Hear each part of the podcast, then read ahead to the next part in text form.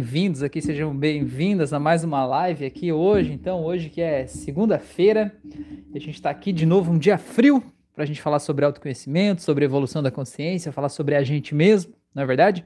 E o tema de hoje, o inicial, é claro que eu vou deixar aberto aqui para vocês, para vocês decidirem os próximos temas, mas o tema inicial que eu quero trazer aqui hoje é medo.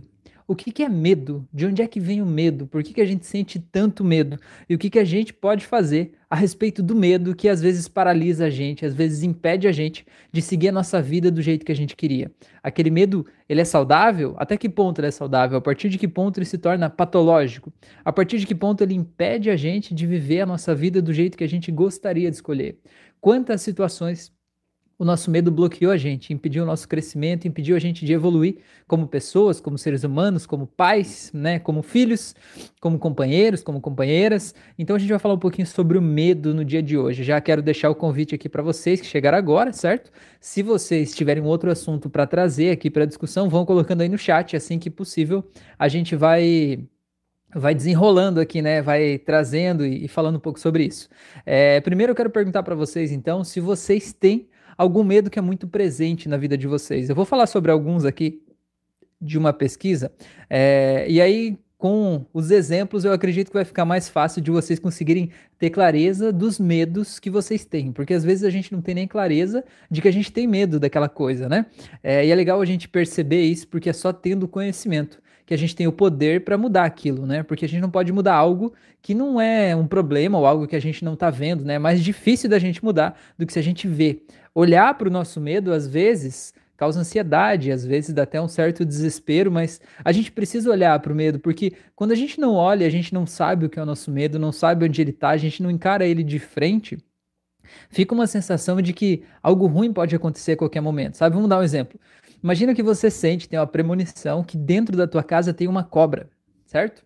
Você prefere saber aonde está essa cobra, embora seja difícil ver ela, embora seja doloroso talvez olhar para ela, embora talvez te dê pânico imaginar uma cobra aí dentro da tua casa. Mas você prefere saber onde ela está? Ou você prefere dizer assim, não, não quero ver, tenho muito medo de ver, vou continuar vivendo a minha vida normalmente como se não houvesse nada? Eu acho que você provavelmente não vai escolher a segunda opção, porque a segunda opção ela é muito mais ansiosa, ela traz muito mais medo, pânico, dor, né, desespero até do que a primeira. Porque embora seja difícil você olhar para aquele animal ali dentro da tua casa, te cause um certo medo, uma certa é, repugnância, talvez, né, algum tipo de mal-estar, no instante em que você olha para ele, talvez, né, eu acho, pelo menos, que seria melhor você encarar aquilo para remover aquilo de dentro da tua casa do que você continuar com aquilo ali, mesmo que talvez seja um perigo imaginário, né? Tipo, eu acho que pode haver uma cobra aqui e você passar uma vida sempre cuidando onde pisa, sempre na espreita, sempre com medo de que algo ruim possa acontecer, não é verdade? Então é mais ou menos por isso que eu quero falar sobre medo hoje, porque às vezes a gente está num estado de medo e esse estado de medo ele está associado a algum pensamento, ele está associado a algum medo inconsciente que está dentro da gente, ele está associado a alguma coisa que a gente acha que pode acontecer de mal de, de alguma forma, né? Que pode acontecer algo muito ruim na nossa vida de repente de uma hora para outra e esse medo fica instalado impedindo a gente de simplesmente ser, sabe, simplesmente estar tranquilo, simplesmente viver a nossa vida pensando em se proteger de algo que talvez simplesmente não faça sentido nenhum. Então, esse é o, o, tema de hoje. Deixa eu ver o que vocês falaram aqui. E aí eu já continuo. Então, a Letícia falou que é uma boa noite, Rafael. Excelente assunto para live. Que legal que você gostou, Letícia. Muito bom. Tadeu tá aí. Boa noite, Tadeu. Boa noite, Laura. Boa noite, Fran. Boa noite, Dani. Olha só, todas as pessoas lindas aqui, hein? Coisa boa, hein, gente? Muito bom. Então tá, gente. O que eu quero dizer, então, para a gente começar esse assunto do medo, o que eu quero dizer é o seguinte: o medo não é um problema, tá? O medo não é uma coisa ruim. Às vezes a gente acha assim, ai, o meu único problema é o medo, sabe? Porque se eu não tivesse medo, eu ia lá e fazia o que eu quero fazer. Se não fosse o medo, eu já tinha feito isso, já tinha me jogado lá, já tinha resolvido tal questão, né? Já tinha desenrolado algo que eu precisava desenrolar. Só que a questão é, esse medo não foi colocado por algo maligno aí na tua vida para te bloquear e te manter preso em algum lugar. Esse medo ele tá te protegendo de algo. Esse medo ele tá te mantendo onde está para que você talvez não faça algo que você possa se arrepender depois. Então, se você olha desse jeito sobre esse aspecto, você percebe que esse medo ele tá te protegendo. A grande questão é: será que esse risco que você acha que está correndo, ele é realmente tão grande quanto ele realmente é na vida real? Ou você está se protegendo demais? contra algo que não tem todo esse poder sobre você. Então, é sobre essa questão que eu quero falar hoje, certo? O medo, ele é um, um, um, um instinto de proteção. Ela é uma coisa natural dentro da gente. Não existe um processo em que você vai ficar sem medo, né? Tipo, ah, eu sou uma pessoa que tem muito medo, né? Eu me identifico como uma pessoa medrosa. Então vou fazer um processo terapêutico para eu desenvolver a minha coragem e eu nunca mais sentir medo na vida.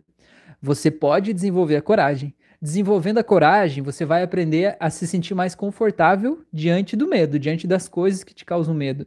Mas é impossível alguém te prometer que você nunca mais vai sentir medo na vida, porque o medo, ele é muito bom. Ó, oh, o Márcio tá aí, Márcio, né? Boa noite, boa noite, Márcio, seja bem-vindo. É, o medo ele te protege. Vamos dar um exemplo. É, mesmo que você não tenha um medo fóbico de altura, né? Aquele medo que paralisa, o medo que te impediria em subir num prédio, por exemplo, né?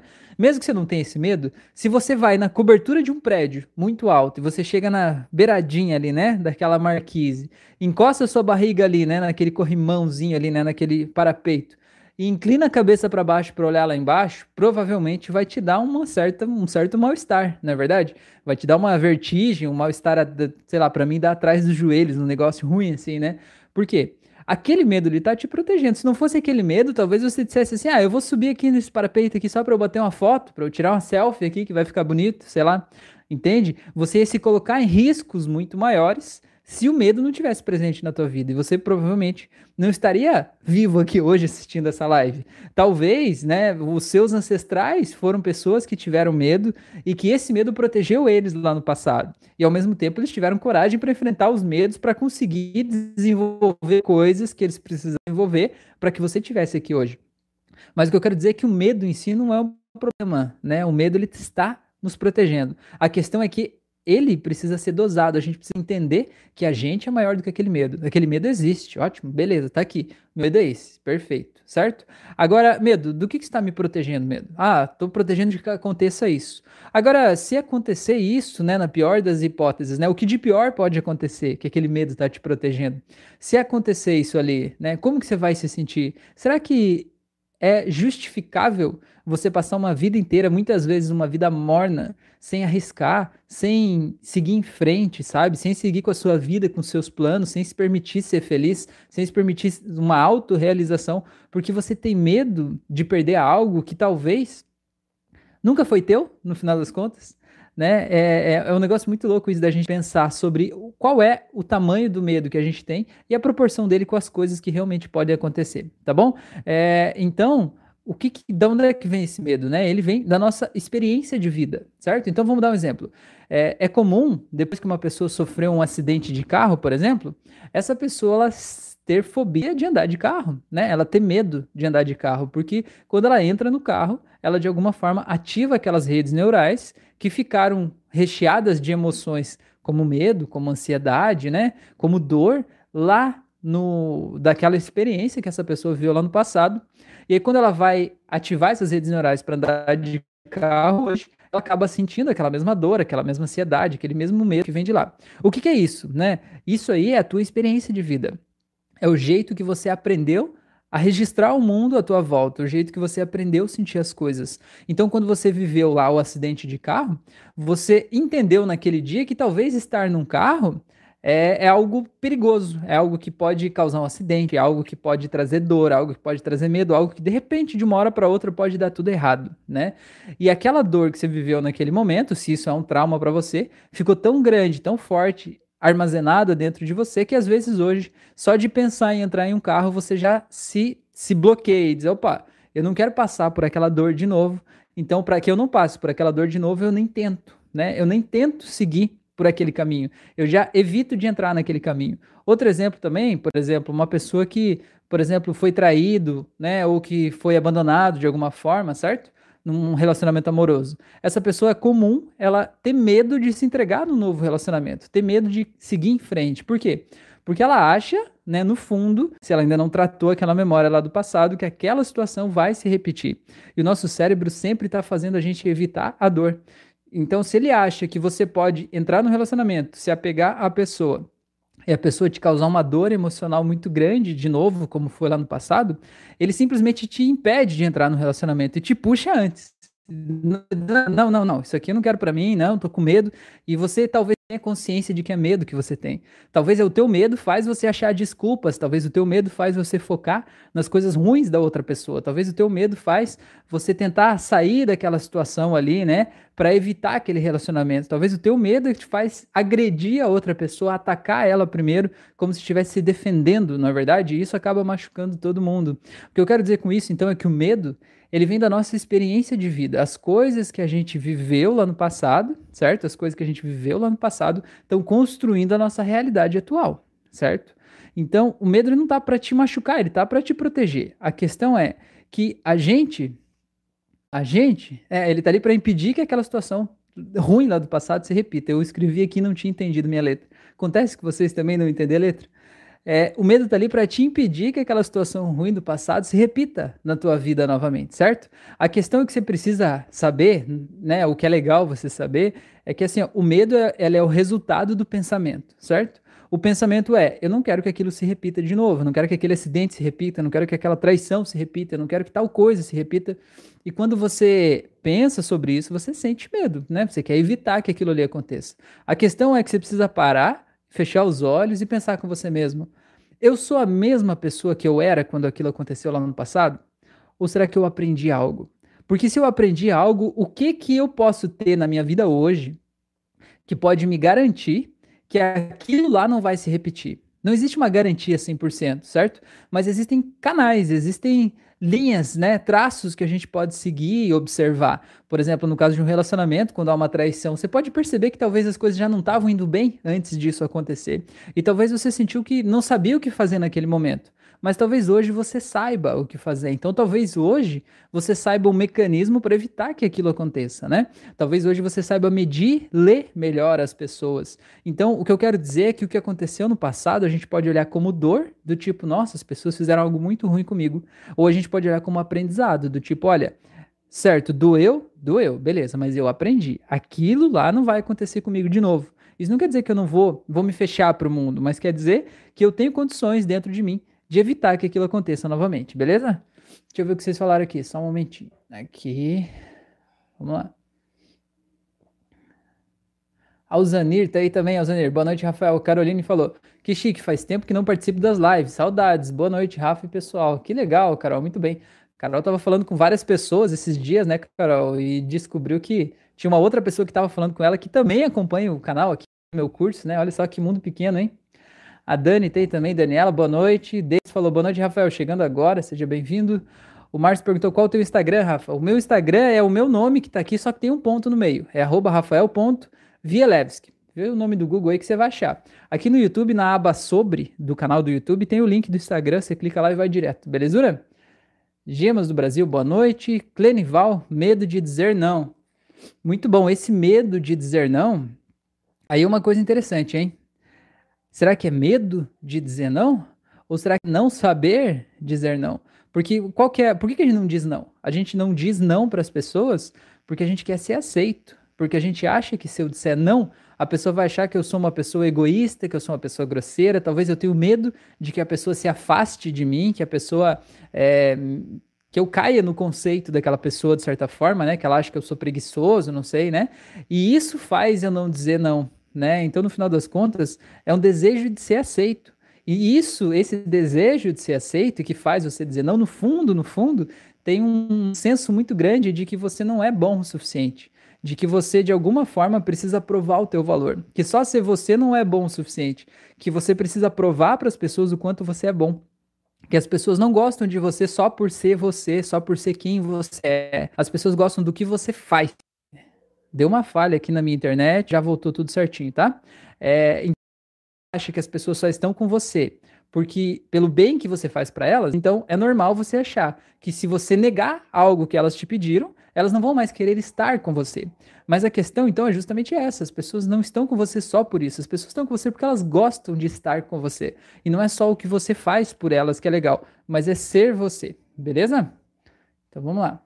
Perseu tá aí, boa noite, galera. Rafael também tá aí, boa noite, beleza? Gente, queria pedir para vocês colocarem um like aí, tá? Ajuda o YouTube a entregar essa live para mais pessoas e ajuda o YouTube também a entregar mais conteúdos como esse para você, não é verdade? E se você tá aqui agora, chegou agora e não tá inscrito no canal, pelo amor de Deus, se inscreve, ativa o sininho para você receber as notificações aí, tá bom? Senão a gente não se encontra mais por aqui, a gente precisa se encontrar, certo?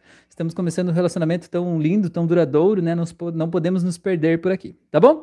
Então eu queria trazer para vocês uma pesquisa aqui só para ter alguns números é, para vocês analisarem um pouco a respeito do medo. Tá? Uma pesquisa da FCB Brasil a respeito de medo. E eles classificaram o medo em três grandes áreas, tá? E aí eu vou falar dessas três grandes áreas um pouco para vocês entenderem um pouco como é que funciona isso, tá? O prime a primeira grande área é chamada de medo primordial. E esse medo primordial é basicamente o medo da morte, o medo de perder alguém, né? O medo de, de de, de ficar doente de certa forma, né? É um medo primordial mesmo, uma coisa intrínseca do ser humano, certo? Uma coisa que está lá dentro. É, os 75% das pessoas entrevistadas por essa instituição, nessa pesquisa FCB Brasil, 75% das pessoas tinham esse medo primordial, certo? O medo de morrer, o medo de pegar uma doença, o medo de adquirir algum tipo de doença degenerativa ou algo que vai precisar, né, de, de, de, acompanhamento das outras pessoas, enfim, né? Que de alguma forma vá ter algum tipo de, de dificuldade de locomoção, certo? O segundo medo é um medo ancestral. E o que, que tem nesse medo ancestral? Então, é um medo de que algo ruim possa acontecer, é um estado de medo, sabe? É um medo de, de, de um predador, sabe? É o medo de altura, é o medo de avião é considerado aqui também porque os nossos ancestrais tinham isso muito claramente, né? O medo de altura era muito maior, né? Porque eles não voavam, afinal de contas. Então estar no alto era algo arriscado para eles, né? Então deu mais uma falhazinha e voltou agora. Me conta aí se tá tudo bem. 49 Vamos ver a internet tá tá ruimzinho aqui hoje, hein? Meu Deus. Deixa eu ver, tá tudo certo aí com vocês, pessoas? Vocês estão bem? Vocês estão tranquilos? Me contem tá? Então, 49% das pessoas sentem esse medo ancestral. E o terceiro conjunto, então, que essa empresa catalogou, que são os medos contextuais, ou seja, depende do contexto, né, onde essa pessoa tá. E aí eles dividiram em dois grupos esses medos contextuais. Então, os medos contextuais sociais e os medos contextuais individuais. E nos medos sociais, então, basicamente, é, violência, medo de que algo, uma epidemia, né, medo de que algo ruim possa acontecer na sociedade, né, na relação de umas pessoas com as outras, na nossa relação enquanto seres humanos, né, nas nossas relações sociais possa ter algum tipo de conflito, certo? Então, 38% das pessoas tinham esse tipo de medo social certo? Até fobia social, inclusive, né? Medo de aproximação com as outras pessoas, medo da violência, de ser assaltado, enfim. E por último, então, mas não menos importante, os medos individuais. E aqui eu acho que é o grande ponto. Embora a gente tenha o medo primordial lá, que é o medo da morte, o medo de uma doença, mas eu acho que aqui nos medos individuais está cada vez mais forte na nossa sociedade hoje, tá? E das pessoas entrevistadas, 78% das pessoas tinham esse medo individual. E o que, que é esse medo individual? O medo de ser traído, o medo de ser rejeitado, o medo de não ser um bom pai, de não ser uma boa mãe, o medo de não ser um bom funcionário, por exemplo, entendeu? O medo de que você individualmente está falhando como ser humano na missão em que você decidiu é, agir ali, né? Como, como uma culpa tua, né? Como se você não fosse bom o suficiente. E isso é assustador você pensar né, que 78% das pessoas têm medo, né? Basicamente, 8 em cada 10 pessoas têm medo de falhar como pessoa, tem medo dos seus medos individuais, medos próprios, achando que talvez eles não possam ser bons o suficiente para fazer as coisas que eles fazem naturalmente, ou coisas que é, dependem da sua ação individual, né? Como no caso ser um bom filho, um bom pai, ser um bom marido, uma boa esposa e por aí vai, tá bom? Perseu tá aí, beleza? Fran disse para fazer like, beleza? A Laura falou que já deixou o like. Valeu, a Letícia falou. O medo, na maioria das vezes, impede a gente de fazer muitas coisas, coisas que poderiam ser muito boas para nós, mas que o medo acaba nos impedindo. Exatamente. Deixa eu ver o que o Clenival falou. Ansiedade e pânico está relacionado ao medo? Com toda certeza, Clenival, com toda certeza. Deixa eu responder para a Letícia ali. Letícia, o medo, ele realmente nos impede de fazer as coisas, ele realmente bloqueia a gente, né? Às vezes a gente tem tanta vontade de fazer alguma coisa e o medo não deixa a gente fazer. Mas o, o, digamos, o meu grande objetivo com essa live de hoje, né? É justamente a gente entender do que o medo tá protegendo a gente, porque o medo tá protegendo, entendeu? Se a gente diz assim, ah, se não fosse o medo, eu viveria feliz. Tá, mas o medo tá te protegendo de algo. O que, que é que o medo tá te protegendo? Do que que você tem medo, afinal de contas? Porque quando a gente olha para esse medo com clareza, a gente consegue decidir aceitar o risco muitas vezes, né? E quando a gente não tem clareza do que, que é que está causando aquele medo, ele domina a gente. É que nem o, o, exemplo que eu dei lá no começo, né? Imaginar que tem uma cobra dentro da tua casa. Se você tem a certeza que o risco vem daquele animal lá e você identifica onde ele está, você pode tirar ele de lá. Agora, quando você não identifica, não sabe de onde é que vem, você vive num estado de medo, que algo ruim pode acontecer a qualquer momento. Isso realmente bloqueia a gente, faz a gente procurar algum tipo de segurança, faz a gente procurar algum tipo de sei lá, de algo que nos traga um conforto. Isso faz a gente se manter na zona de conforto, né? Faz a gente evitar o novo, faz a gente ter medo do desconhecido, faz a gente ficar em lugares que não são pra gente, mas às vezes a gente sabe que aquilo ali, mesmo sendo ruim, é muito melhor do que ficar sem, talvez, né? E às vezes a gente não tem a clareza de para onde a gente vai. Então, quando a gente pensa em mudar, às vezes a gente pensa só no que a gente vai perder e a gente não tem a clareza de tudo o que a mudança vai trazer de novo para nossa vida. E isso tudo causa medo, né? É muito assustador. Mas respondendo aqui então a respeito da ansiedade que o Clenival perguntou, é exatamente tem tudo a ver isso que você perguntou, né? É, a ansiedade e o pânico, né? Com toda certeza. Assim, ó, Clenival, o pânico, ele é um medo exagerado. Qual que é a diferença entre medo e pânico? Vamos classificar essas duas coisas para ficar um pouco mais fácil da gente entender. Medo é um estado de medo, certo? É um negócio que eu sinto aquele medo e eu sinto que, que eu me sinto desconfortável diante de uma situação específica, né? É, mas aquele medo, mesmo gerando um desconforto dentro de mim, ele não me impede de fazer alguma coisa que eu quero fazer. Aquele medo, ele não torna, não me torna irracional diante daquela situação. Vamos dar um exemplo. Uma pessoa que tem medo de andar de elevador e uma pessoa que tem fobia de elevador. Qual que é a diferença entre esses dois seres humanos? A pessoa que tem medo de andar de elevador é uma pessoa que entra no elevador. Ela se sente tensa, ela se sente assim, começa a suar, às vezes a mão sua, a respiração fica mais ofegante de entrar no elevador. Mas se ela precisa andar de elevador, ela vai andar de elevador. Nada vai impedir ela de andar de elevador, mesmo sabendo que ela talvez vai ficar num estado apreensivo, vai ficar com medo, mas ela vai seguir assim mesmo, certo? Ela vai lá, entra no elevador, o elevador fecha a porta, dá aquele até uma espécie de falta de ar, mas ela vai. Isso é medo. Agora, o que é o pânico? O pânico é algo que te impede de fazer as coisas. O pânico é aquela pessoa, se ela tem pânico de elevador, e você vem conversando com ela e diz, ah, vamos entrar no elevador agora para ir lá para a sala X, a pessoa vai fazer assim, e vai começar a hiperventilar e vai sair correndo dali, ou ela vai dizer assim: não, eu vou de escada, não tem problema, eu vejo vocês lá em cima. Ela não vai conversar com você, porque o medo dela é paralisante. O medo dela impede ela de executar uma ação. Isso é uma fobia, certo? Então, por exemplo, você não gosta de barata na tua casa, né? E quem gosta, né? Mas você não gosta de barata. Mas se aparece uma barata lá, você consegue ir lá e remover aquela barata, tirar ela de dentro da tua casa, né? Você dá um jeito naquela barata, tirar ela de lá. Você não tem fobia, você tem medo. Agora, se você viu uma barata e você entra no estado histérico, né? Você é aquela pessoa que sobe na mesa e começa a gritar, você fica irracional, certo? É, você perde o controle sobre si mesmo, você sai correndo, isso é fobia. Então é legal diferenciar essas duas coisas. Vamos lá, ansiedade. O que, que é a ansiedade, afinal de contas, meus queridos? O mal do século, né? É, ansiedade é justamente um estado de medo diante de algo que eu acho que vai acontecer no futuro que é ruim, claro, se eu tô ansioso é porque eu acho que é ruim, é diante da qual, diante daquela coisa lá, eu acho que eu sou impotente, eu não tenho nada para fazer para evitar que aquilo de ruim aconteça, entendeu? Vamos dar um exemplo. Imagina que você está andando de carro ou você está andando de avião você tá andando de avião e você viu lá um avião pequeno, você viu que o motorista, o piloto do avião lá teve um troço morreu, né? E aquele avião começou a cair e só tem você lá dentro daquele avião, certo? Isso ali é ansiedade, porque o que que, que, que, que vai acontecer? Isso ali, é o momento da ansiedade é esse, a tradução da ansiedade é essa. O que que é? Você vê que algo muito ruim vai acontecer, o que que é? Aquele avião vai cair lá no chão ele vai explodir, você vai morrer e tal, né? E você não pode fazer nada a respeito daquilo, porque afinal de contas você não é um piloto, você não sabe assumir o controle daquele avião, você não sabe o que fazer, né? Isso é ansiedade. Então, se você é uma pessoa muito ansiosa, você provavelmente se sente assim. Sente que a tua vida é um avião caindo, né? Ladeira abaixo, e que você não sabe o que fazer, que você não tem forças, inteligência, você não tem condições, não tem capacidade de mudar o rumo daquilo ali, né? De assumir o controle daquele avião é, e fazer algo diferente a respeito daquilo.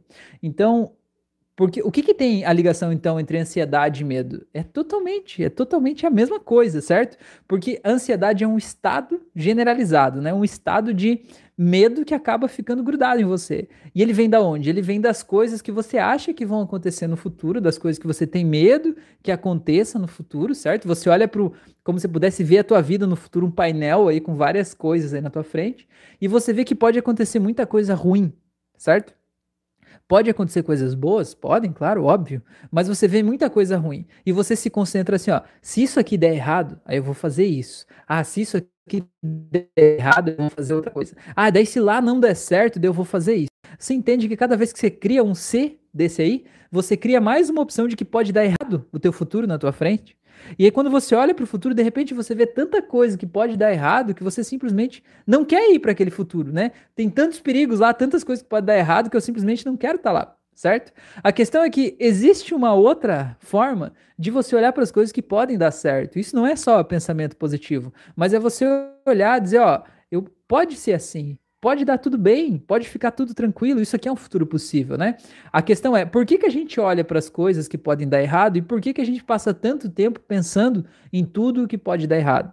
Porque a gente quer evitar que aquilo aconteça daquele jeito. E para evitar que aquele mal, certo? Aquela coisa ruim aconteça daquele jeito, a gente toma uma ação no presente ou um pensamento no presente, certo?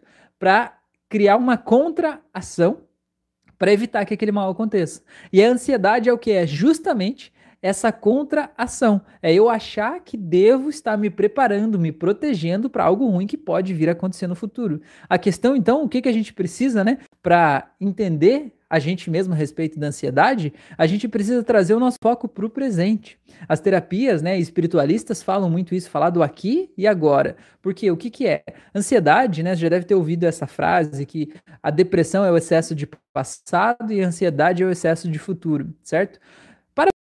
Você, se você é uma pessoa ansiosa, você que está vendo essa live, essa aula aqui, né? Você está aí com o teu celular, teu computador, enfim. Nesse momento, tem algo errado aí na tua vida agora? Agora. Eu digo agora, não digo assim no estado genérico da tua vida, não digo amanhã, nem daqui cinco minutos, eu digo agora. Tem algo errado?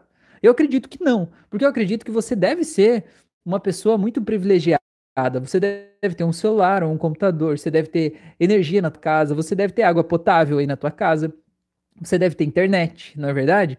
Você deve ter se alimentado hoje, né? Então você tem um monte de vantagens competitivas em relação a muitas pessoas e você está aí sentado nesse momento ouvindo uma live de autoconhecimento, o que demonstra o quanto você é uma pessoa que está preocupado em evoluir como pessoa, como ser humano, está preocupado em melhorar a si mesmo, não é verdade? Então isso mostra quantas coisas boas estão acontecendo. E se você parar para pensar nesse momento, enquanto você ouve o que eu estou falando, o teu cérebro está criando novas redes neurais, está criando novas novas conexões, está ativando redes neurais do medo e está colapsando essas redes neurais para te fazer perceber que aqueles medos lá do futuro talvez não sejam tão grandes, ou que talvez eles estejam lá no futuro mais que aqui e agora, onde você está nesse momento, não tem nada de errado, certo? Não tem nenhum perigo aí onde você está certo? Você não tem, não corre o risco de morrer aí. Claro, todos corremos, mas nesse momento a probabilidade de acontecer algo ruim que venha tirar a tua vida ou causar uma doença nesse exato instante é praticamente nula. Então o que eu quero dizer é que nesse momento, no aqui e no agora, não tem nada de errado. Então quanto mais tempo você conseguir se colocar e permanecer no aqui, e o agora, você vai perceber que a ansiedade vai se controlar sozinha. Porque a ansiedade, não que ela vai se controlar sozinha, mas você vai ajudar a manter ela, né, sob controle. Porque a ansiedade, ela não é algo ruim que vem, sabe? Eu sempre digo, não é um passarinho que passou e cagou a ansiedade na tua cabeça. Ela é o reflexo do que você está pensando. Então, se você estiver pensando sobre uma conta que você tem que pagar no fim do mês, estiver pensando sobre o emprego que você acha que você vai ser mandado embora, estiver pensando sobre o futuro que você acha que você vai ficar sozinho na tua velhice, ficar pensando sobre uma doença que você acha que está aumentando aí dentro de você, que você vai morrer. Quanto mais você pensar sobre isso, mais o teu corpo vai se comportar de acordo certo? Então, se você é uma pessoa ansiosa, entenda do que é que você está com medo. Qual é esse dragão imaginário, esse cenário de terror terrível que está aí na tua frente, certo? Que você está se protegendo dele. E entenda que não é porque você pensou ele que ele vai realmente acontecer. Talvez você não precise lutar contra nada que ele aconteça. Basta que você simplesmente continue vivendo a tua vida, né? Siga concentrando suas forças, a sua atenção no aqui e agora, que você vai ter energia necessária para fazer o que precisa ser feito. Né? É, eu fiz um curso do Jeffrey Zeig, que foi um dos alunos do Milton Erickson, é, e ele falou uma coisa que eu achei muito legal. Ele falou o seguinte, ó. Se você quer gerar ansiedade na tua vida, né? Fórmula para gerar ansiedade. Se você não tem ansiedade e está se incomodando com isso, né? Você quer ter um pouco de ansiedade na tua vida? Ele falou o seguinte: pegue uma possibilidade e transforme em uma probabilidade, certo? Então, por exemplo, pega aí uma possibilidade. Vamos dizer que é possível você contrair AIDS. Possível é, né? É possível você contrair o coronavírus, por exemplo. Possível é, né? Nada impede de fazer isso. Agora eu te pergunto, é provável que você vai fazer isso? É provável que não, né? É, você vai, é possível que você adquira um, sei lá, desenvolva um câncer, um tumor maligno no seu cérebro? Possível é, tudo é possível, mas a questão é, é provável?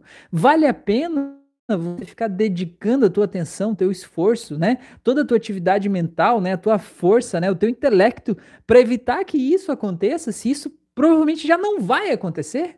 Entendeu? Será que se você só cuidar da tua saúde no presente, você já não evita que essas coisas aconteçam? Não no caso da AIDS nem do coronavírus, mas é, você entende o que eu quero dizer, né? É, você concentrar a tua atenção no presente, fazendo as coisas que você precisa fazer aqui e agora, né? Você não consegue evitar que essas coisas aconteçam sem ter que sequer pensar nelas, sem ter que sequer olhar para elas apenas olhando para a tua vida atual, para o teu presente, entendeu? Então o foco, né, o grande segredo da ansiedade é você focar a tua atenção no presente, trazer para o aqui e agora.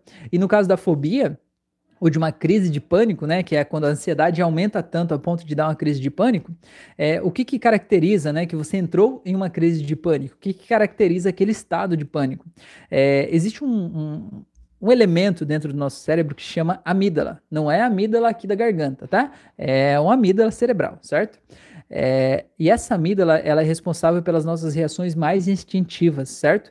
Antigamente era chamada de luta ou fuga, e agora tem mais duas, duas reações instintivas aí que são catalogadas, né?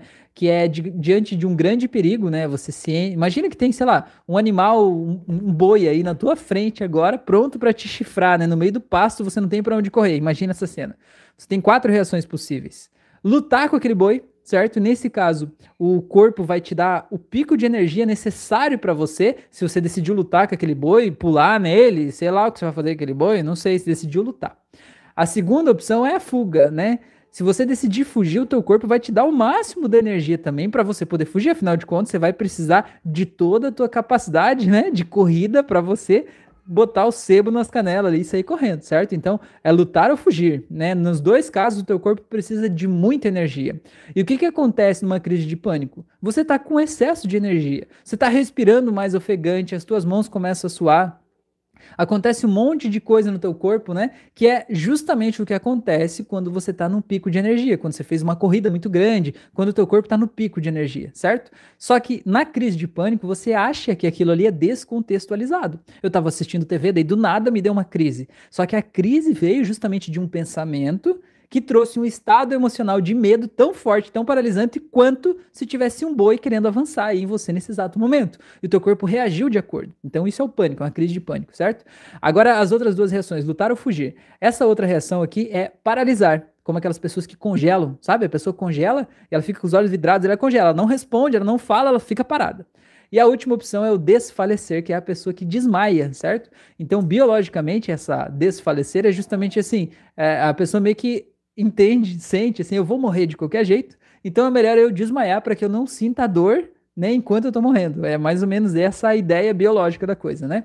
É, então, são quatro opções: lutar, fugir, congelar ou desfalecer, né? Então, a crise de pânico, ela te coloca nisso, certo? Ela te coloca nisso. Ela ativa a amígdala. E o que, que acontece quando ativa a amígdala? Tem uma parte do nosso cérebro que é responsável pelo nosso racional, que é o nosso neocórtex, né? Responsável pelo nosso racionalismo. Existe uma outra parte do nosso cérebro que é chamada de cérebro límbico, que é responsável pelas nossas emoções, né? Medo, raiva, é, mal-estar, felicidade, alegria, enfim, tá tudo lá. É, e existe a, uma outra parte do, do, nosso cérebro, né, que é chamado de cérebro reptiliano, que é responsável pela coordenação motora, pela parte física mesmo, né, de movimentação do nosso corpo, enfim, é a geração de imagens, de som, enfim, a parte física mesmo, né? O que que acontece? Como é que funciona o nosso processo normal de, de análise do mundo e das coisas que acontecem aqui à nossa volta? Olha alguma coisa, por exemplo, você está olhando essa live agora, ouvindo o que eu falo, os fótons né, de luz que entram pelos seus olhos geram imagens. No caso, a imagem desse rostinho lindo, esse meu shape lindo está sendo projetado aí dentro do seu cérebro nesse momento, certo? Essa imagem é decodificada em pulsos elétricos no seu cérebro, que vai lá para a parte lá do, das emoções do seu cérebro, primeiro tomar uma decisão emocional a respeito do que você está vendo, ouvindo, sentindo. Depois que você toma uma decisão emocional, aí vai para o teu neocórtex tomar uma decisão racional, certo? O que, que eu penso sobre isso, o que, que eu acho disso e como que eu vou agir e me posicionar diante disso. Depois que teu cérebro tomou uma decisão, esse, essa decisão é comunicada ao teu cérebro reptiliano, que é a parte física, para que ele execute essa ação, do tipo levantar, desligar a live, trocar de canal, baixar o som. Eu não sei o que você vai fazer, qual é a decisão que você vai tomar a partir do que eu estou falando, não é verdade? Mas aí o teu cérebro reptiliano vai tomar essa decisão. Qual que é a treta aí quando a gente está no momento de pânico, numa crise de pânico, ou no algo assim que é um medo paralisante, né, excessivo? A treta é a seguinte, meu aquele estímulo que entrou, a visão, a audição, o fato, paladar, aquela parada toda entrou dentro de você, virou um impulso elétrico e vai lá para o teu cérebro emocional analisar aquilo. E, só que quando o teu cérebro emocional analisa aqueles fatos e ele acha que tem muito medo, tá muito arriscado aquilo ali, né? Tem muito medo envolvido, você corre o risco de perder a vida ou algo do tipo, mesmo que não esteja acontecendo fisicamente naquele momento, mas a lembrança de algo te faz se sentir desse jeito. Quando o, o cérebro emocional ele se sente assim com tanto medo, ele dispara um alarme, entendeu? Sabe? Toca um alarme assim. Quando dispara aquele alarme, meu amigo, é justamente o que a gente chama de ativar a amígdala. A amígdala é o alarme é, primitivo que está instalado dentro da gente. Então, quando dispara a amígdala, aquele impulso não vai para o teu neocórtex, tomar uma decisão racional sobre aquilo e comunicar ao teu cérebro reptiliano o que fazer. É tipo assim, ó, ei, humano idiota, você tá fazendo merda aí, você tá correndo risco de vida, deixa que eu assumo daqui, ok? Beleza? É tipo assim, o instrutor da autoescola vê que o aluno tá indo e ele tá, tá pronto para bater num carro lá, entendeu? Quando na, lá no último instante, an, antes da colisão acontecer, o que, que, o instrutor faz? Ele assume o controle, né? Ele pisa na embreagem, no freio e segura o carro ali, né? Evita a colisão. É isso que é a amígdala. A amígdala é o instrutor da autoescola, entendeu? Os teus pensamentos estão gerando muita merda aí, a amígdala diz, epa, parar com isso. Para com isso, fica de lado e deixa que eu assumo agora. E o que, que acontece? Aquele impulso não vai para o teu neocórtex, que é a tua razão, analisar aquilo e você tomar uma decisão racional. Ele vem direto da amígdala para o reptiliano, e o reptiliano vai para o corpo tomar uma decisão do tipo correr, lutar, fugir, congelar ou desfalecer, né? Ele vai direto. Então você não pensa sobre o que você está fazendo, você simplesmente faz. Então, por isso que, por exemplo, uma pessoa que tem fobia de elevador, se você disser para ela assim, nossa, mas não faz sentido nenhum você ter medo de elevador, né? Racionalmente, não faz sentido, né? Por que, que você não entra? Daqui um minuto a gente vai estar tá lá no andar X e vai dar tudo certo. Aquilo pode fazer, faz sentido para aquela pessoa, faz sentido racional isso. Inclusive, ela se culpa de por que, que ela tem tanto medo de algo que não faz sentido nenhum. Mas o medo está lá, né? Existe uma rede neural muito forte que está associada àquele medo e aquele medo é paralisante. E é por isso que quando ativa a amígdala, o teu neocórtex, né? Que é o lado mais evoluído, digamos assim, o último a evoluir nos seres humanos, que é responsável pela nossa razão, ele cai por terra naquele momento. E aí o piloto, o instrutor da escola assume controle para evitar que você ansiedade sem medo. E o resultado do medo é justamente a ansiedade.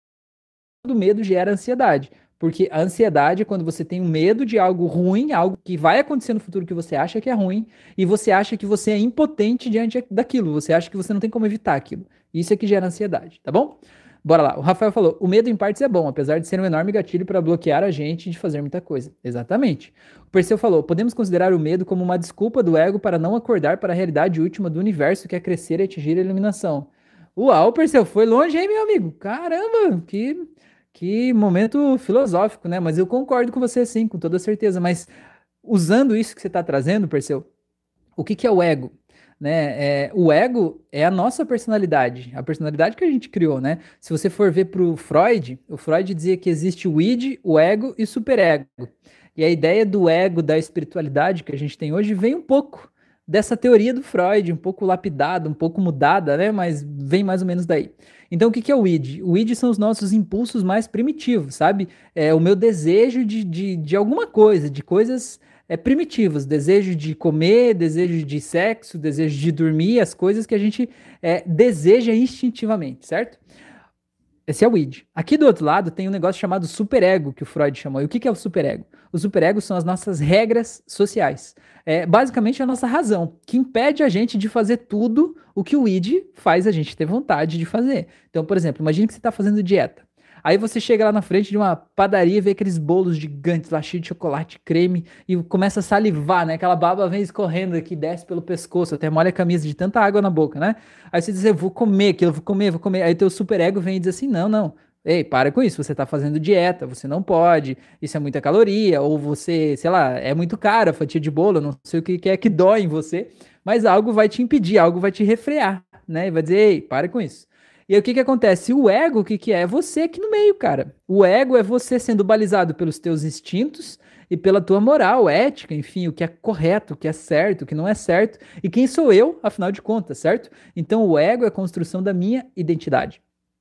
Por essa visão espiritualista, muitas vezes as pessoas acham que o ego é algo ruim, né? Do tipo assim, não, se não fosse o ego, você tem que se livrar do ego, você tem que soltar o ego, o medo está no ego. E eu concordo com você, o medo está no ego, está, mas o, quem é o ego, né? O ego é a minha identidade por enquanto, né? A minha identidade enquanto ser humano. A questão dessa visão espiritualista é de que nós não somos apenas esse ser humano, apenas essa identidade, né? Eu não sou só o Rafael. Eu já tive outras vidas, eu sou um ser talvez que veio de de experiências mais elevadas, entende? Então isso faz, quando você tem essa consciência, faz você entender que aquele medo de algo ruim que possa acontecer com o Rafael acaba se tornando um pouco menor, na é verdade? Ele acaba ficando para trás. E esse seria o processo, né, de é, iluminação, né, como ele falou ali. É, eu gosto da visão de iluminação do Jung, do Carl Jung, eu acho muito legal. Ele fala que iluminar é você dar luz para as tuas sombras. Eu acho isso muito legal, cara. Eu acho isso muito forte, sabe? É você ver o que, que é que tem de errado dentro de você, o que que talvez você tem medo, que está dentro de você e você tem medo, na verdade. Isso é a tua sombra sombra. E você dá luz para isso. Não quer dizer que você vai sair fazendo um monte de merda por aí. Quer dizer que você vai tomar consciência daquelas coisas que você tem medo de fazer, que estão dentro de você, que você tem desejo de fazer e tem medo de fazer. Mas você dá luz para aquilo e percebe, opa, eu tô aqui. E quando você ilumina essas coisas, você simplesmente toma o controle daquilo ali, né? Você assume o controle daquelas coisas e você se torna maior do que elas. Então eu gosto dessa visão de iluminação desse jeito. Eu acho muito massa, assim, acho muito é, assim, depende da gente, entendeu? Eu acho muito legal. Muito bom. É, o Márcio falou: tenho ansiedade e resultou no término do meu relacionamento pelas minhas crises. Márcio, mas o término do relacionamento foi por causa da crise? Tipo, é, você tinha crise e a pessoa não quis ficar com você porque você tinha muitas crises de ansiedade? Ou a tua ansiedade te tornava uma pessoa ciumenta, uma pessoa possessiva, uma pessoa que não queria sair de casa, uma pessoa que de alguma forma queria estar tá, é, é, pensando em todas as coisas ruins que poderiam acontecer a partir do relacionamento, a partir de perder a pessoa, talvez? E aquilo fazia outra pessoa se fechar em um mundo que ela não cabia lá dentro, né? Um mundo de medo que era tão pequeno que a outra pessoa ela realmente não, não conseguia se ver lá dentro desse mundo. E aí ela acabou dizendo: Olha, eu vou seguir minha vida, né? Algo mais ou menos assim. Essa prisão que você criou, ela é tua, eu reconheço essa prisão, mas eu não preciso ficar preso com você. Então me conta aí se era mais ou menos isso aí, Márcio, ou não era, só para eu entender também, para eu poder é, ver talvez o que eu possa te, te dizer a partir disso, tá bom? É, Clenival falou: qual a melhor terapia para o pânico? Clenival, você está perguntando, a minha resposta vai ser parcial, né? A minha resposta vai ser parcial.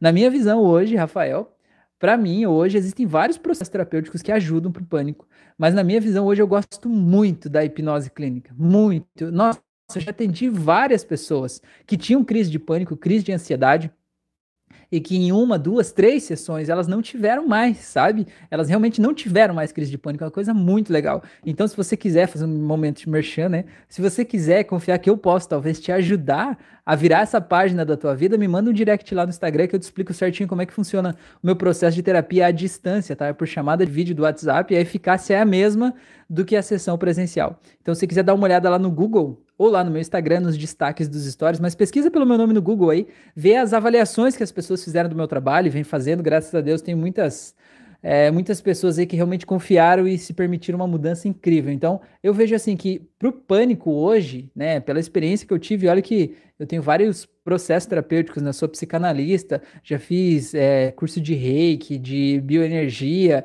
é, de magnetismo, né? Eu tenho hipnose conversacional também, mas para mim a hipnose, né, de, de olhos fechados ali para acessar a raiz do pânico é incrível, porque sabe o que a gente faz? A pessoa fecha os olhos, a gente, né, depois de conversar, obviamente, a pessoa fecha os olhos e a gente diz assim: olha, concentra nesse sentimento aí de, de pânico que você sente, né? Ou um pouco antes de ter uma crise de pânico, sente aquilo, né? Aí a pessoa sente, a gente diz assim: olha, no momento do transe hipnótico, né? Agora eu vou contar até três e você vai ir para a primeira vez em que você sentiu esse sentimento. Porque o que, que, o que, que acontece?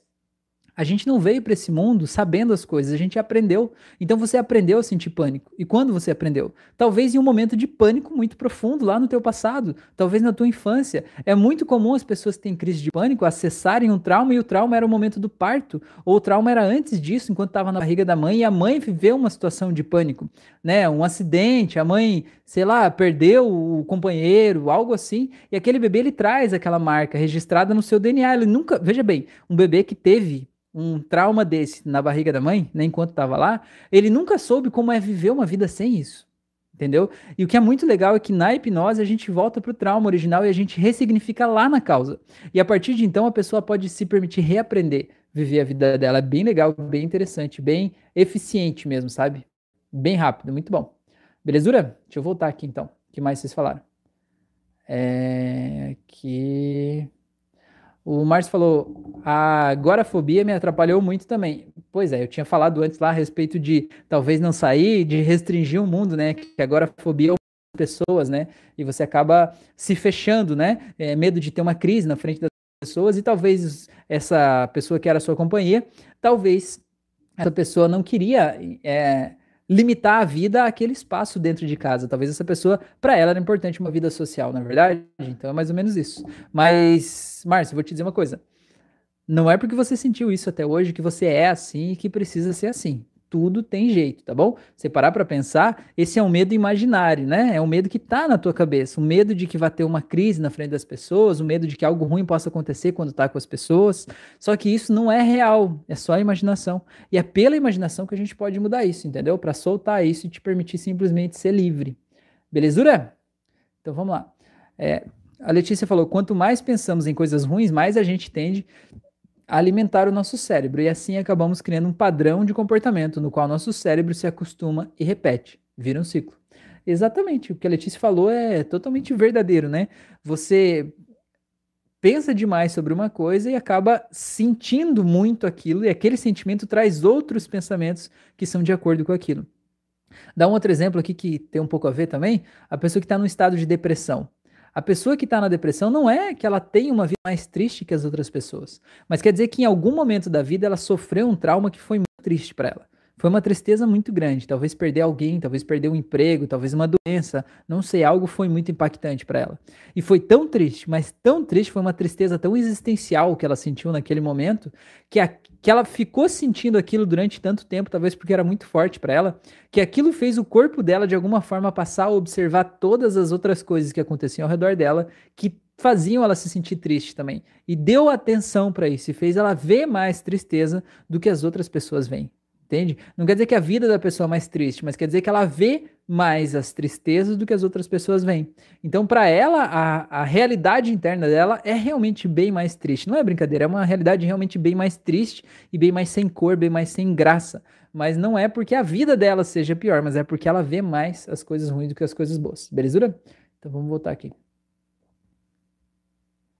Voltando, voltando, beleza.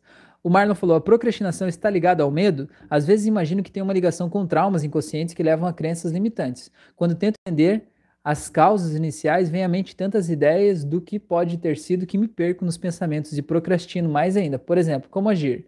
Quando procuro focar no presente, mas acabo não fazendo o que deveria ser feito, mesmo sabendo que são artifícios da mente. É, Marlon, a procrastinação tem tudo a ver com medo. Tem tudo a ver com medo. É assim, ó, você parar para pensar. Você, por exemplo, imagine que você está procrastinando para estudar para um concurso público, né? Por que, que você está procrastinando? Porque existe uma parte tua que quer passar naquele concurso público e que quer desesperadamente aquilo. É por isso que você está estudando, por isso que você decidiu fazer a prova. Mas tem uma outra parte tua que não quer trabalhar no concurso público, não quer trabalhar no serviço público de jeito nenhuma, pelo amor de Deus, na é verdade? Então é essa parte tua que não quer que aquela ação que você acha que quer se realize, que é como se ela fosse te sabotando, entendeu? É como se fosse o seu inimigo tá dentro de você. Agora, esse cara que não quer que você trabalhe lá no serviço público, ele tá aí para te punir, para te machucar? Não, ele tá aí para te proteger. Entende? Porque ele tem medo de que você não se adeque, que você não se adapte, que você não se dê bem lá, que você não seja feliz. Porque talvez tenha histórias que você ouviu que lá não é o teu lugar e talvez você tenha um outro sonho, né, que mexe com a tua alma, que é talvez fazer uma outra coisa de uma outra forma, num outro lugar, num outro ambiente, né, numa outra atividade, e que aquele concurso público vai te desviar do teu caminho. Então, de alguma forma, quando a gente procrastina é porque a gente algo dentro da gente não quer fazer aquilo ali. E o caminho para a procrastinação, na minha visão, é a gente entender o que, que é esse algo. Parar de julgar esse algo do tipo, nossa, eu tô sempre me, é, me, me, me, sabotando, tô puxando meu próprio tapete e tal. Não, parar com isso e opa. Eu não tô fazendo isso por quê? Né? O que, que eu ganho em não fazer essa atividade? Porque a gente sempre ganha algo. Até quando a gente não faz, a gente ganha algo. Né? Quando eu não faço isso, pega um exemplo aí, Marlon, de algo que você tá procrastinando e pensa assim: se eu não fizer mais nada disso, eu parar de fazer isso, eu desistir disso aqui, como é que vai ser minha vida? O que, que eu ganho com isso? Talvez seja difícil assumir isso de cara, né? Porque a gente vai dizer assim, não, não tem como, eu não ganho nada e tal, né? Eu, eu preciso fazer isso. Não, mas a gente precisa parar, respirar e pensar o que, que eu ganho. Existe algo que eu ganho quando eu não faço isso.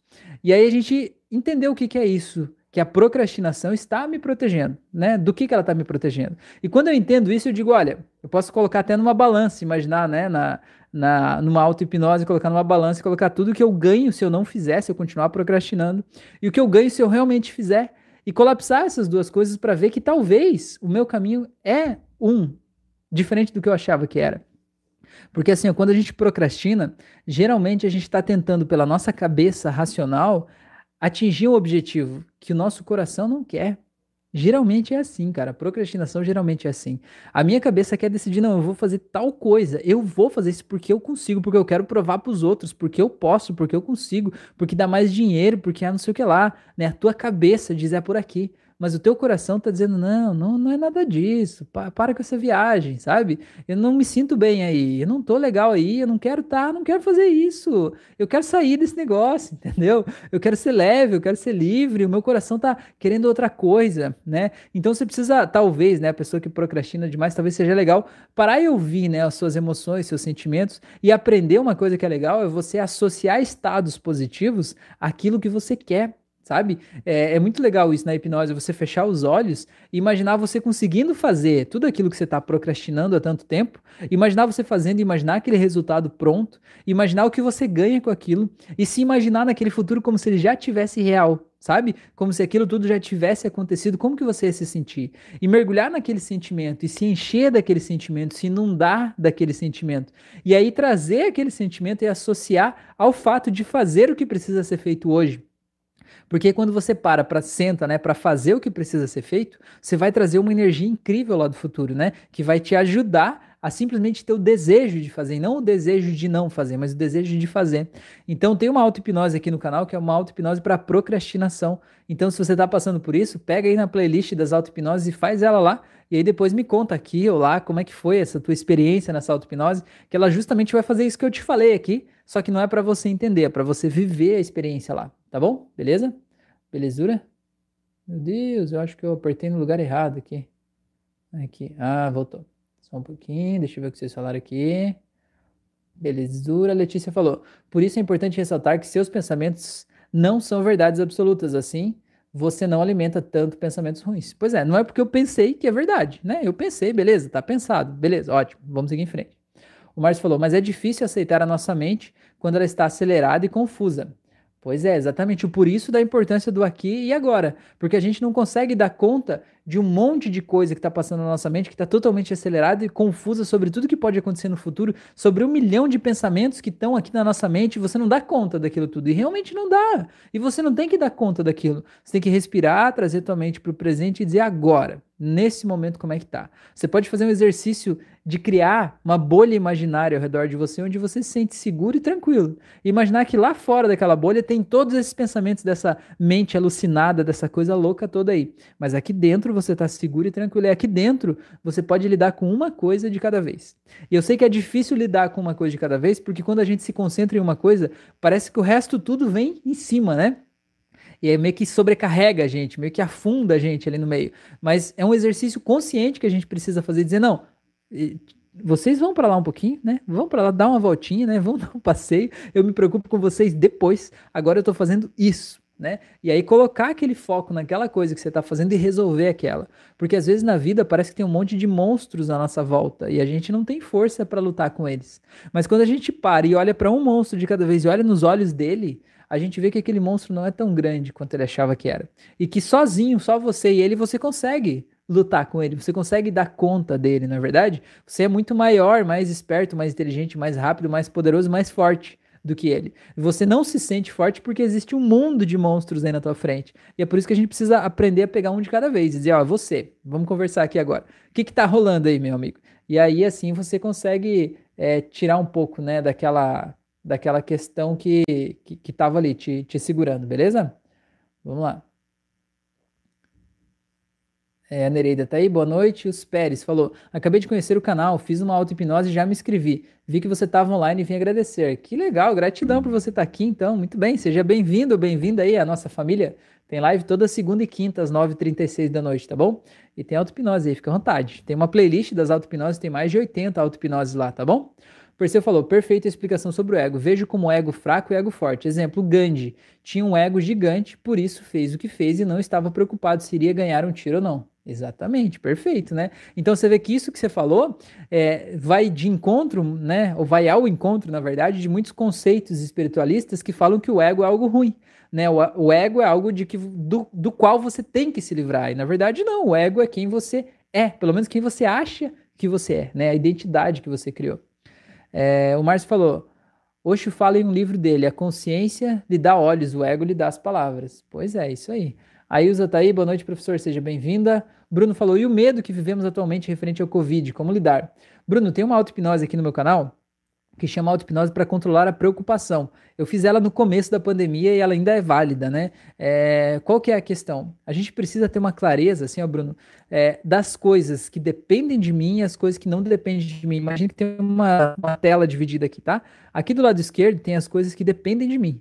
E aqui desse lado tem as coisas que não dependem de mim, tá? Então vamos colocar aqui do lado esquerdo o que, que depende de mim. O que depende de mim é evitar o contato social na medida do possível, é usar máscara, usar álcool em gel, né? Seguir as aí do Ministério da Saúde, né? Evitar aglomeração. O que não depende de mim, tá aqui do outro lado, é criar mais vacinas, né? É vacinar todas as pessoas, é restabelecer a economia funcionando do, do jeito melhor possível, né? É, enfim, todas as outras coisas. Mas isso aqui não depende de mim. Eu não posso fazer isso aqui acontecer, né? Se você não é um cientista, você não pode criar uma nova vacina. Se você não é um enfermeiro, você não pode vacinar mais pessoas, né? Se você não é um político, você não pode investir mais dinheiro né, nisso. Então, existem coisas que não dependem da gente. O que a gente pode fazer é criar essas duas telas mentais e imaginar as duas coisas aqui de olhos fechados, imaginar as duas coisas na nossa frente.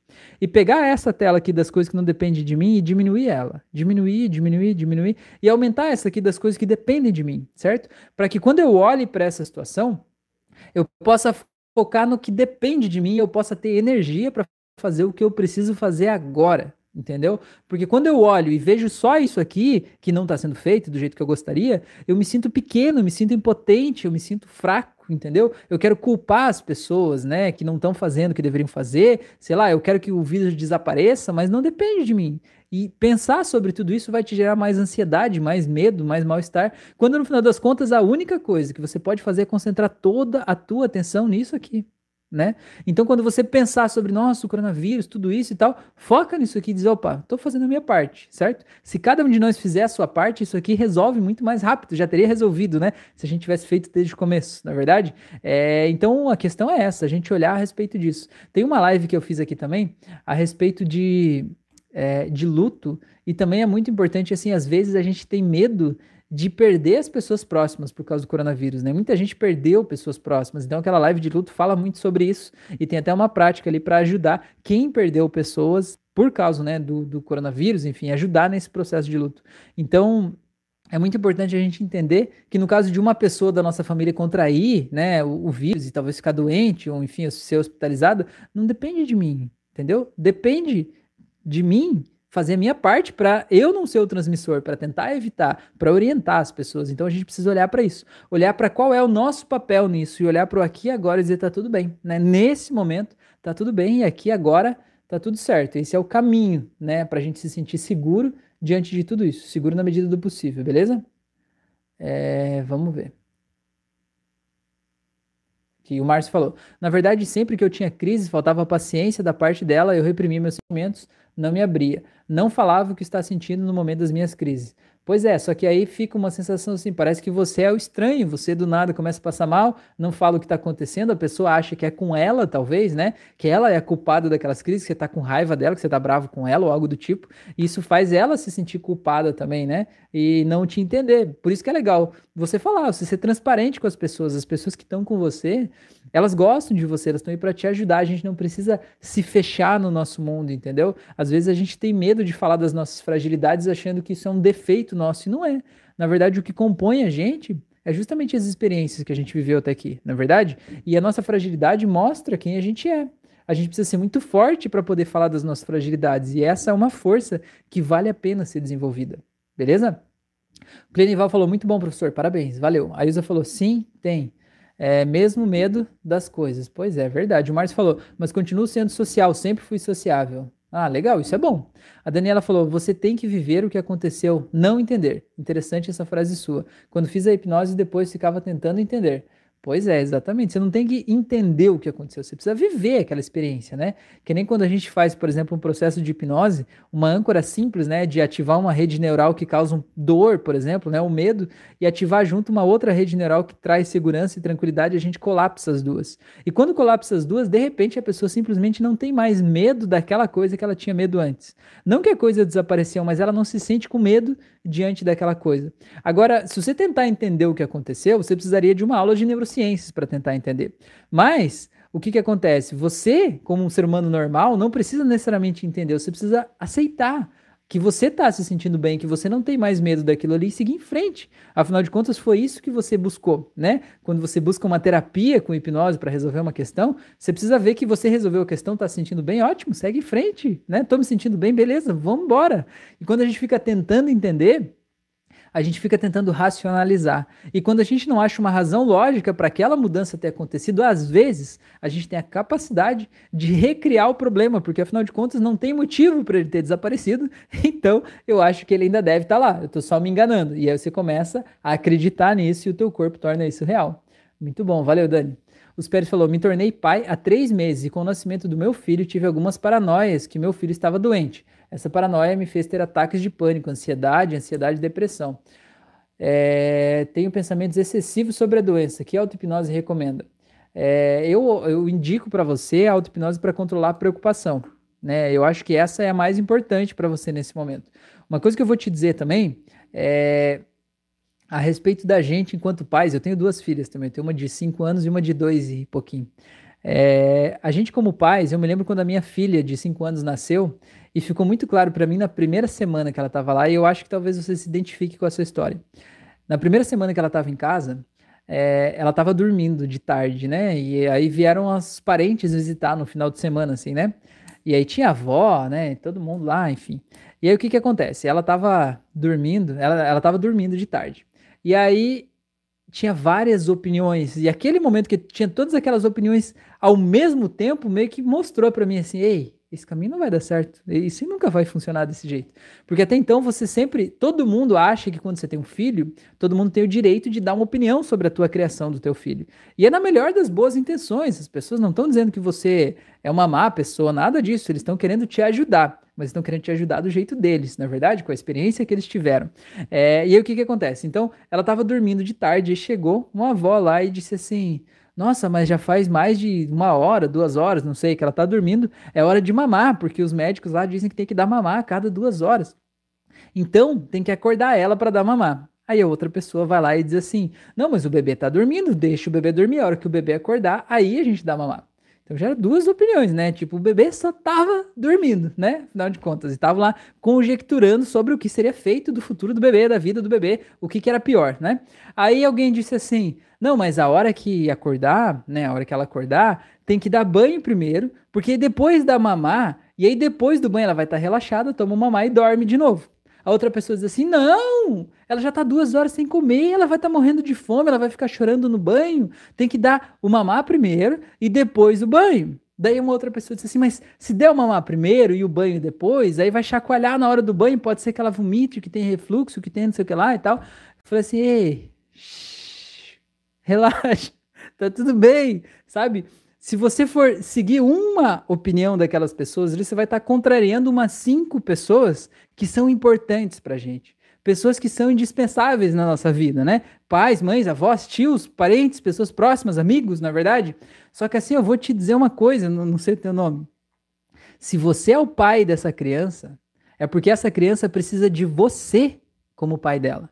E o teu jeito de agir, o teu jeito de lidar, vai ser o jeito certo.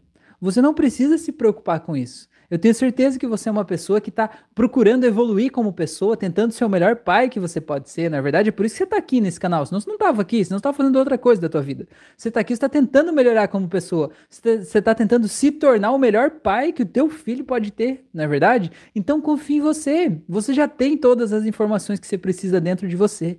E as informações que você ainda não tem, você vai encontrar, porque você está buscando. E a opinião de ninguém é mais importante do que a tua. Confia em você, tá tudo bem. O teu filho não vai pegar nenhuma doença por descuido teu ou por algo do tipo. Relaxa. O risco dele pegar uma doença é muito pequeno, né? É justamente essa a questão do medo, né? O medo às vezes acaba virando uma paranoia, um medo que ele é irracional, mas ainda assim ele está presente, na é verdade? Então vou fazer uma prática com vocês aqui no final dessa live para a gente mudar um pouco a relação com esses medos aí, tá bom? E ajudar com isso. Mas faz lá a auto-hipnose para para controlar a preocupação e faz também a auto-hipnose para autoconfiança, tá bom? Faz da autoconfiança que você vai sentir que vai, vai te ajudar muito nesse processo aí, tá bom? É, e vou fazer mais uma, vou te dizer mais uma ainda aí. Faz uma lá que é uma das últimas que eu publiquei aqui no canal, que tá escrito assim para assumir o seu poder ou aceitar o seu poder. Eu acho que é aceitar o seu poder. Aquela lá vai te ajudar muito tá bom? E vai ajudar muito teu filho também, beleza? Os Pérez falou, os Pérez falou, tenho pensamentos excessivos sobre a doença. Ah, tá, já, já li. O Márcio falou, não cheguei ao ponto de ser ciumento nem possessivo, me via sempre em situação de julgamento e de análise dos outros. Pois é, ó, isso aí é mais um ponto, ó. É mais um ponto importante. Você se via sempre em situação de julgamentos e análise dos outros. Quer dizer que os outros estavam te julgando, ou você achava que os outros estavam te julgando, é isso? A questão é, será que eles estavam realmente te, te julgando? Ou será que o fato de você estar julgando o que eles estavam pensando sobre você te fazia pensar que eles também estavam te julgando? Entendeu? Às vezes eles só estavam vivendo a vida deles, não é verdade? É, o Marlon falou, muito obrigado, Rafael, te procuro no Insta aqui em BC. Beleza, maravilha. O Márcio falou, o problema era eu e não os outros. Legal. O Bruno falou, muito obrigado pelas palavras. A Magda falou, boa noite.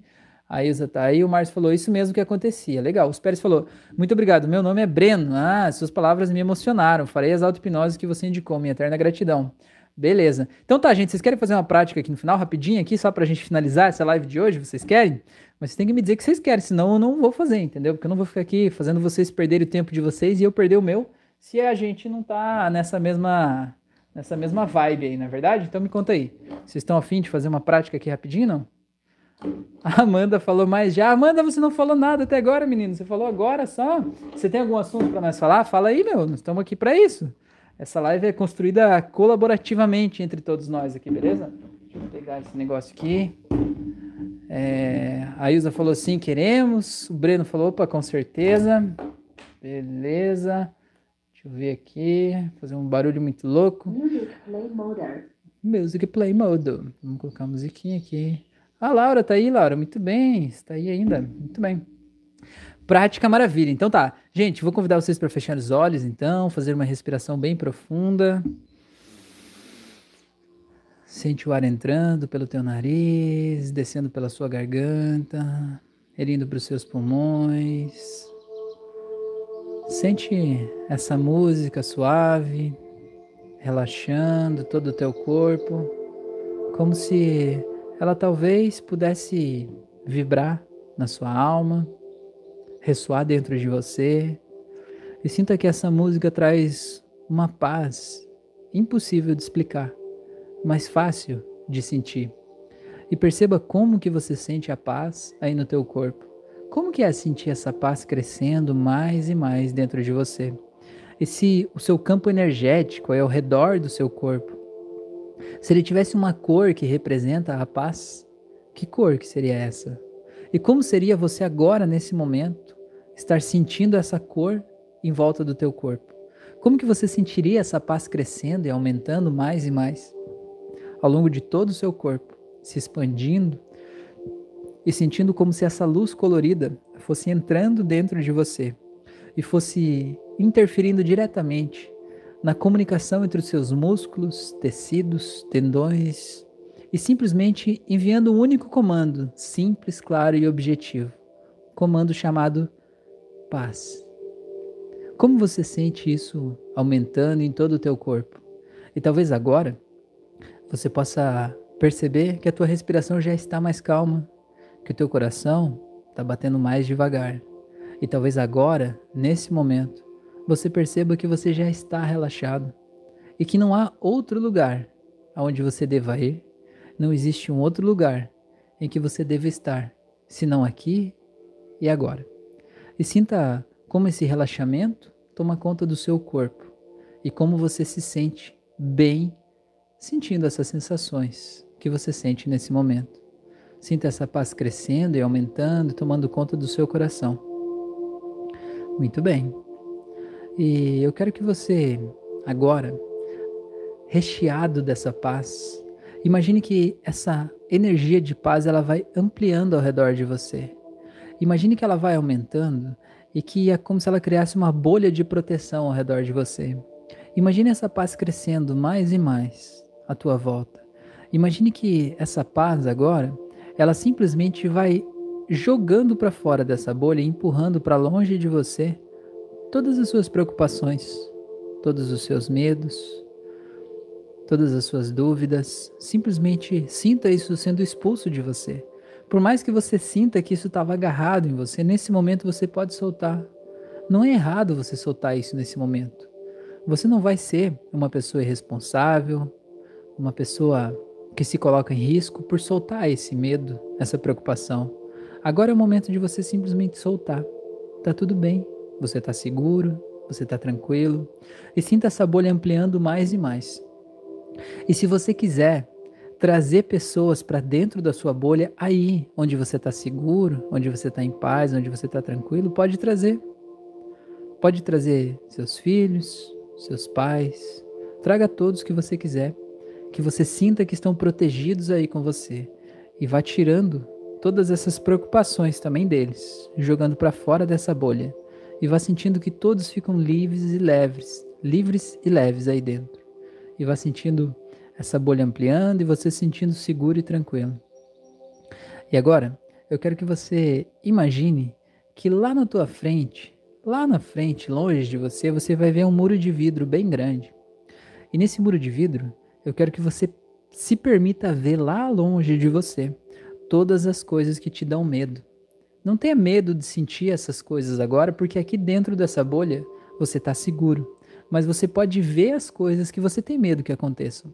Então veja lá todas as coisas que te causam medo, que te causam pânico. Não tenha medo de observar as coisas. Permita que a sua mente traga à luz todas as coisas que estão te aterrorizando, todas as coisas que você realmente tem medo que aconteçam. Todas as coisas que tiram a sua paz, o seu sossego, os pensamentos obsessivos, coloca tudo lá. Tudo que gera ansiedade, pânico, Tudo isso, coloca lá. Lembranças ruins até do passado, futuros que você tem medo que aconteçam, coloca lá. E agora olha para aquilo e veja como você se sente pequeno, impotente diante daquelas coisas lá. E você realmente não tem o que fazer a respeito daquelas coisas. Geralmente não tem. Mas eu quero que você olhe agora e segure na tua mão direita um diamante bem grande, tipo aqueles diamantes de museu que a gente vê nos filmes, bem grande, bem lapidado. Eu quero que você veja e sinta dentro desse diamante aí o futuro é exatamente o contrário daquilo lá. Veja nesse diamante o teu futuro perfeito, brilhante, você se sentindo feliz, você se sentindo saudável, você vendo todas as pessoas da tua família saudáveis, vendo seus filhos crescendo saudáveis. Você vê você cada vez mais forte, cada vez mais saudável, cada vez mais em paz, cada vez mais próspero. Você vê dinheiro abundante na tua vida, você vê todas as coisas que você sempre buscou aí realizadas nesse diamante. E olha como esse diamante te faz bem olhar para ele. Você deve sentir que o teu corpo, o teu corpo já está diferente nesse momento sentindo isso. Agora eu vou contar de 3 até 0 e no zero você vai jogar esse diamante lá naquele muro de vidro, vai quebrar aquele muro e tudo que ele representa. E essas imagens aí desse diamante vão crescer lá e vão tomar o lugar de onde estava aquele muro de vidro. E assim, aquelas preocupações vão perder o poder dentro de você, porque você está dizendo para suas redes neurais nesse momento que você escolhe se sentir desse jeito que está dentro desse diamante a respeito do futuro e daquelas coisas. Eu vou contar de 3 até 0 e no 0 você joga com toda a tua força. Pode mexer o teu braço aí fisicamente mesmo se você não for machucar a mão e nada aí. Imagine que você está jogando e jogue, arremesse com toda a tua força e sinta aquilo quebrando. Em 3, 2, 1, 0, jogue. Imagine que aquele muro esfarela e ele cai no chão e as imagens todas desaparecem e aquele diamante cresce agora com aquelas imagens novas, grandes, fortes. Imagina aquele diamante vivo, bem forte, bem claro, bem tranquilo. Imagina você se olhando lá naquele diamante e você vendo aquele futuro incrível, aquelas cenas maravilhosas, você vivendo aquela vida. E eu vou contar de 3 até 0 agora e no zero você se imagine mergulhando naquele diamante e aceitando aquele futuro agora, vivendo ele como se já estivesse acontecendo nesse exato momento. Em um, dois, três, vai! E veja como você se sente aí nesse futuro. Observe os seus braços, as suas pernas, a sua respiração, o seu coração, o seu corpo. Observe como você se sente aí nesse futuro, como é ser essa pessoa. E agora que você está sentindo isso, essa sensação boa, imagine que você pode olhar de volta lá para o passado, para 2021 talvez, e você pode voltar lá para o passado e levar esse sentimento com você e levar esse sentimento com você e associar esse sentimento a todas as coisas que te causam medo. E a partir de agora, sempre que você sentir medo diante de alguma coisa, você pode imediatamente, automaticamente, trazer esse sentimento do futuro. Mesmo que você precise fazer isso conscientemente, não tem problema. Traga esse sentimento do futuro e veja que aí, nesse futuro, não tem medo nenhum. Tá tudo bem, tá tudo certo. E simplesmente traga isso tudo de volta e perceba como é bom se sentir assim, se sentir inteiro, e sentir que você não tem como ter todas as respostas de todas as coisas do mundo. Você não tem como ter certeza absoluta de que tudo vai ser desse jeito, mas você pode, nesse momento, fazer a escolha de confiar em você. Confiar que você vai sempre saber a coisa certa, na hora certa, e você vai ser intuído e orientado a buscar as respostas certas e as soluções certas nos lugares certos, com as pessoas certas, e você sempre vai fazer o melhor possível e tudo vai dar certo. Porque tá tudo bem, você não precisa se precaver de todas as coisas ruins que podem acontecer na vida. Você pode simplesmente confiar em você e confiar que o você do futuro vai saber o que fazer se algo daquelas coisas acontecerem. Porque inclusive esse você do futuro, quando aquela coisa acontecer, se por acaso ela vir acontecer, ele vai saber muito mais do que você sabe hoje. Então ele vai saber soluções incríveis que hoje você ainda não conhece mas que ele vai conhecer naturalmente pela vida dele. Então sinta como isso te traz tranquilidade e sinta aquela bolha grande, intensa ao redor de você e se veja agora cheio dessa sensação boa, dessa autoconfiança, dessa segurança. Se veja agora diante das coisas que te causam medo.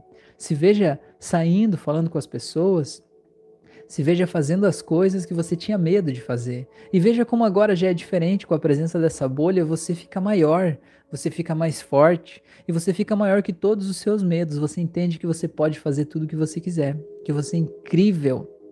E para aumentar esse sentimento de ser essa pessoa incrível que você é, eu vou contar de 1 até 7. E no 7 você vai abrir os olhos se sentindo a pessoa mais extraordinária do mundo, porque você é. Então vai voltando em um, vai voltando cada vez mais, dois, vai voltando, três, cada vez mais por aqui, agora quatro, trazendo essa sensação boa que só aumenta dentro de você. Cinco vai aumentando, sentindo mais feliz, mais em paz, mais grato. Seis, sabendo que você é muito maior do que todos os seus medos. E sete, pode abrir os seus olhos no seu tempo. Seja bem-vindo, seja bem-vinda de volta. Muito bem, muito bem. Eu quero saber de vocês aí como é que foi essa experiência. Enquanto isso, eu já vou fazer o meu a minha despedida aqui, né? É, convidar vocês para fazer os meus cursos. Eu tenho curso de hipnose clínica, de hipnose clássica e curso de controle da ansiedade. Tenho curso de hipnose conversacional, que é um curso avançado para você aprender a causar transformações profundas na vida das pessoas a partir das suas palavras. Então, se quiser saber, pega o link aqui na descrição desse vídeo, que aí tem todas as informações aí para você saber, acessar os meus conteúdos. Faça as minhas lives é, participe das minhas lives toda segunda e quinta noite aqui no YouTube. Faça as minhas auto-hipnoses que tem aqui no canal. Põe aí na playlist, tem mais de 80 auto-hipnoses. Dá para fazer uma por dia. Cada dia curar uma parte diferente da tua, da tua vida, da tua história, da tua personalidade aí, não é verdade?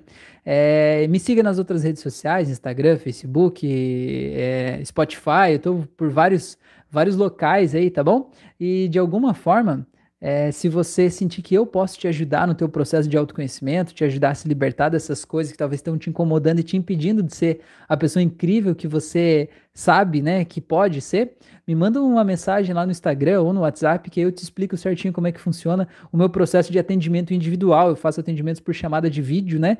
É, então atendo gente de qualquer lugar do país e do mundo. É, e é muito legal, o meu atendimento dura em torno de duas horas e muitas vezes uma só sessão já muda a tua relação com o teu problema, né? É, dependendo do problema, óbvio, não dá para garantir que uma sessão vai resolver, mas em muitos casos uma só sessão já traz um resultado incrível. Então me manda uma mensagem que eu te explico certinho como é que funciona o tratamento, como é que é, vai ser um prazer te ajudar com isso, tá bom?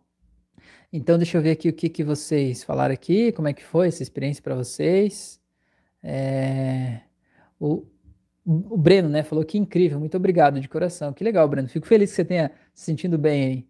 É, a Laura falou: show, vamos fazer os cursos maravilhosos. Pois é, a Laura fez todos, né, Laura? A Laura tá, tá aí, firme e forte, né? Muito bom. A Laura é uma terapeuta e a Laura é muito incrível terapeuta, muito bom.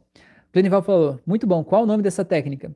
Val, é basicamente o uso de hipnose com PNL, né? Essa técnica eu ensino no meu curso de hipnose clínica, a técnica principal lá, né? Eu chamo de muro de vidro, né? Que você coloca as imagens ruins no muro de vidro e aí quebra aquele muro com alguma outra coisa. Mas é basicamente um colapso de redes neurais, né? A gente pega uma rede neural negativa, que é lá onde estão as imagens ruins, onde está o medo, e pega uma rede neural positiva, que é o que estava dentro do diamante, essa sensação boa, essa tranquilidade, e colapsa as duas. No caso, a metáfora que eu usei para colapsar foi jogar o diamante mas lá no meu curso de hipnose clínica eu ensino a fazer isso de várias formas, de vários ângulos, né? E o meu curso de hipnose clínica ele é gratuito e ele é muito melhor do que muitos cursos pagos por aí. Não sou eu quem falo, são os meus alunos, né? Já tenho mais de 700 alunos, quase 800 lá só na comunidade do Facebook dos alunos da hipnose clínica. Então, se você quer se tornar um hipnoterapeuta, quer aprender a fazer isso, né? Aprender a transformar a vida das pessoas, vem comigo, vamos lá, pega o link aqui, vamos lá, tá bom? William falou show, a Laura falou sim, estou fazendo. O Josafá falou, acho que cheguei no final, né? Pois é, Josafá, estamos terminando nesse exato momento. Começa às 9h36. Põe aí na, no despertador aí do celular, toda segunda e quinta às 9h36 estamos aqui. Gente, gratidão por vocês estarem aqui. Se cuidem, tá? É, se agasalhem bem, se tiver frio aí, durmam bem, tenham uma ótima semana, tá bom? A Laura falou verdade. Que dúvida faz para ver? Pois é, quem duvida faz para ver, exatamente. Então vamos lá. Tá duvidando Laura? é legal, a gente precisa, é, quando a gente duvida de algo, a gente acredita que aquilo não é possível, né? Tem duas formas da gente encarar. É, uma forma é você dizer assim, não, isso não é verdade, porque se fosse verdade eu já saberia, né? Isso é tudo uma grande mentira. Ou você dizer assim, e se for verdade? E aí você se permite ir atrás para aprender. E se você realmente se permitir e aprender aquilo ali, aquilo ali aumenta o teu mundo. É uma cabeça que se abre para uma ideia nova jamais retorna ao tamanho original, tá bom? É, a Ilza falou, os cursos são ótimos, verdade, beleza. Gente, gratidão, se cuidem, durmam bem, tá? Uma ótima semana e até a próxima.